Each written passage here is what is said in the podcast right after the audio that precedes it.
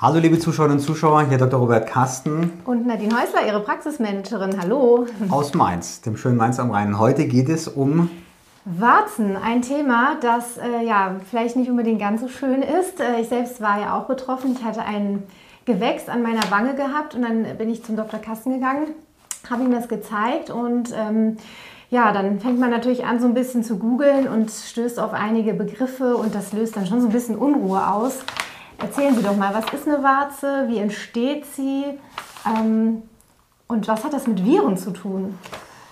Also die, äh, man kann sagen, es gibt äh, Warzen, die äh, nicht durch Viren verursacht werden, wie jetzt zum Beispiel Alterswarzen oder die Lichtwarzen, wobei das eher dann umgangssprachliche Begriffe sind für eigentlich Tumore, die entstehen. Aber darum geht es nicht, sondern es geht um die Viruswarzen und es gibt ein paar auslösende Viren, die diese Viruswarzen verursachen.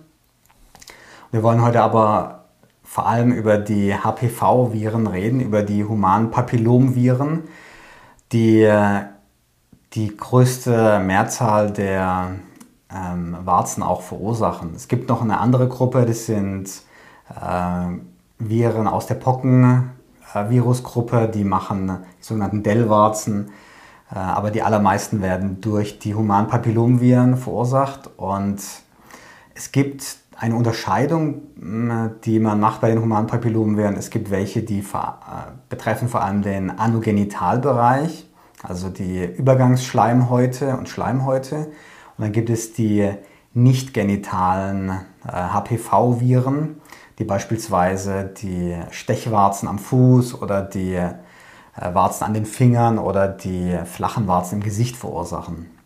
Und dann kann man die humanen Papillomviren auch noch einteilen, wie gefährlich sie denn sind. Es gibt einige, die Krebs verursachen können. Und man teilt sie also ein in humane Papillomviren, die kein Krebsrisiko haben, wie jetzt beispielsweise die Warzen im Bereich der Finger oder die Flachwarzen im Gesicht und in humane Papillomviren, die ein geringes Risiko für eine Entartung haben ähm, und in solche, die ein hohes Risiko haben. Und damit alles noch schön kompliziert wird, haben die äh, Namen, die aus Zahlen bestehen. also es gibt äh, über 200 HPV-Viren, also HPV ist die Abkürzung für humane, humane Papillomviren, und 100 sind klassifiziert und beispielsweise sind die humanen Papillomviren, die ein hohes Risiko haben, äh, zum Beispiel 16 und 18, während die niedrigen, äh, mit dem niedrigen Entladungsrisiko jetzt zum Beispiel 6 und 11 sind. Das sind Viren, die diese Feigwarzen verursachen oder die Bonoide Papillose. Und zum Beispiel die Viren mit dem Typ, also HPV1 und 2, das sind zum Beispiel dann eher Viren, die Finger- und Fußwarzen verursachen. Mhm. Ja, ich habe ich hab ja dann so ein bisschen erstmal gegoogelt, als ich gemerkt habe, da wächst jetzt irgendetwas und dann ähm, stellt man sich natürlich schon die Frage, weil man auch liest, Warzen können von selbst auch wieder verschwinden. Ähm, wann gehe ich denn jetzt eigentlich zum, Haus, äh, zum Hautarzt und ähm, ist das vielleicht total übertrieben oder ist es jetzt wichtig, zum Hautarzt zu gehen, muss das schnell behandelt werden? Also wenn eine Warze an einer ungewöhnlichen Stelle auftritt und auch schnell wächst, dann ist es auf jeden Fall sinnvoll, dass man zum Hautarzt geht und es überprüfen lässt. Und äh, bei Ihnen war die Warze an der Wange aufgetreten mhm. und das ist natürlich eher eine ungewöhnliche Stelle und deswegen überprüft man das auch und wir haben dann die Warze abgetragen und auch feingeweblich untersuchen lassen. Da kam ja dann eine gutartige Viruswarze raus.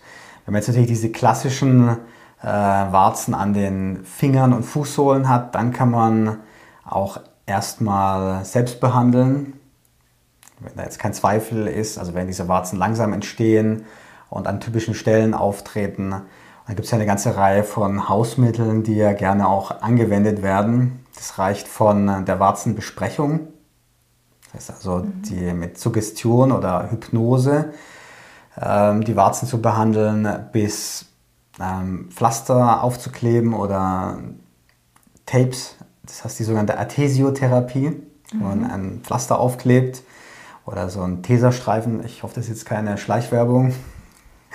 Und ähm, ja, bis zu den Schnecken, die man drüber laufen lässt, Knoblauch, was man auf die Warze bindet oder ähm, Salicylsäure, was man aufklebt oder aufträgt auf diese Stelle.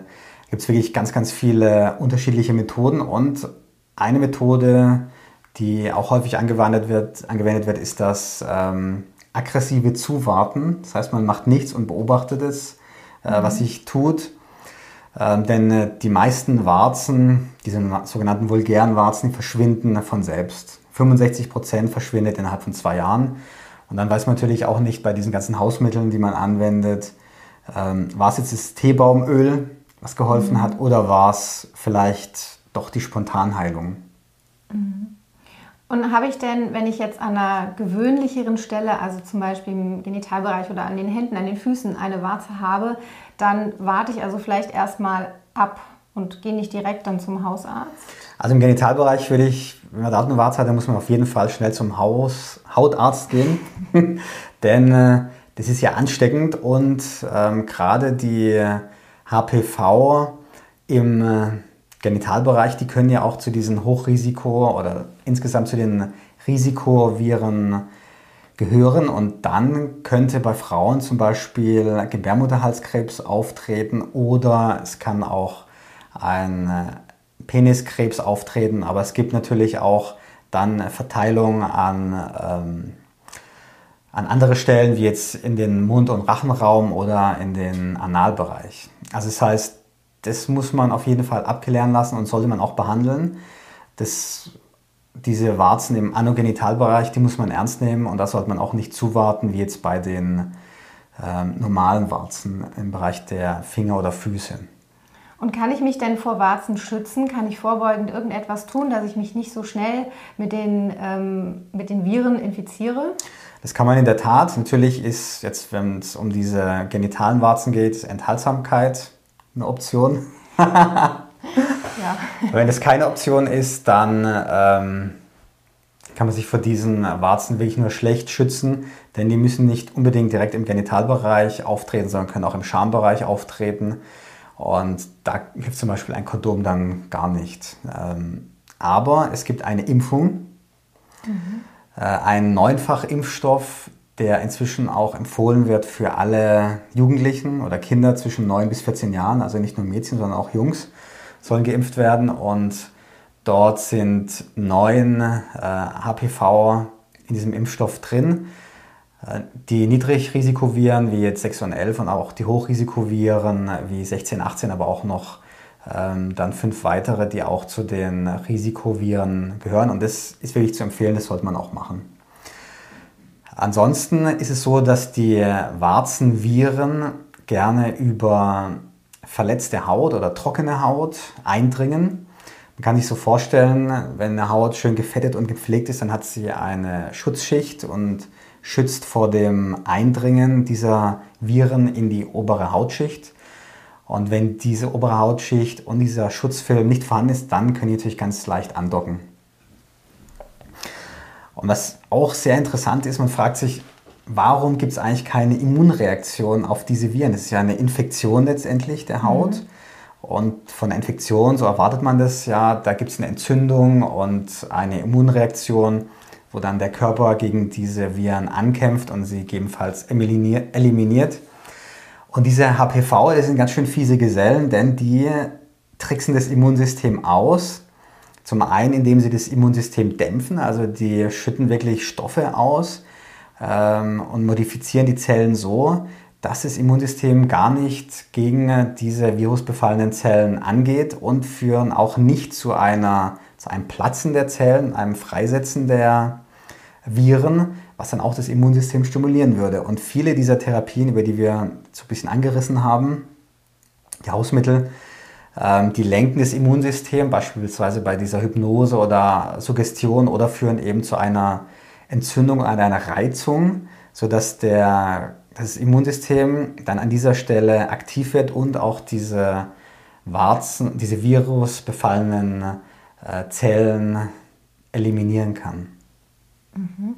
Und wir haben ja jetzt spätestens in der Corona-Pandemie auch gelernt, ähm, dass man sein Immunsystem ähm, stärken kann, um sich vor Viren zu schützen. Gilt das denn dann auch ähm, bei diesen HPV-Viren?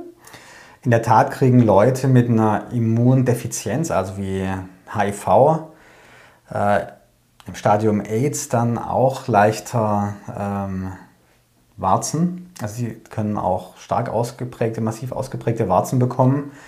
Und auch wenn jemand Diabetes hat, was ja auch das Immunsystem abdämpft, hat er ein höheres Risiko für Warzen. Insofern ist es schon äh, ein wichtiger Bestandteil, mhm. ähm, eben das Immunsystem auch hochzufahren. Mhm.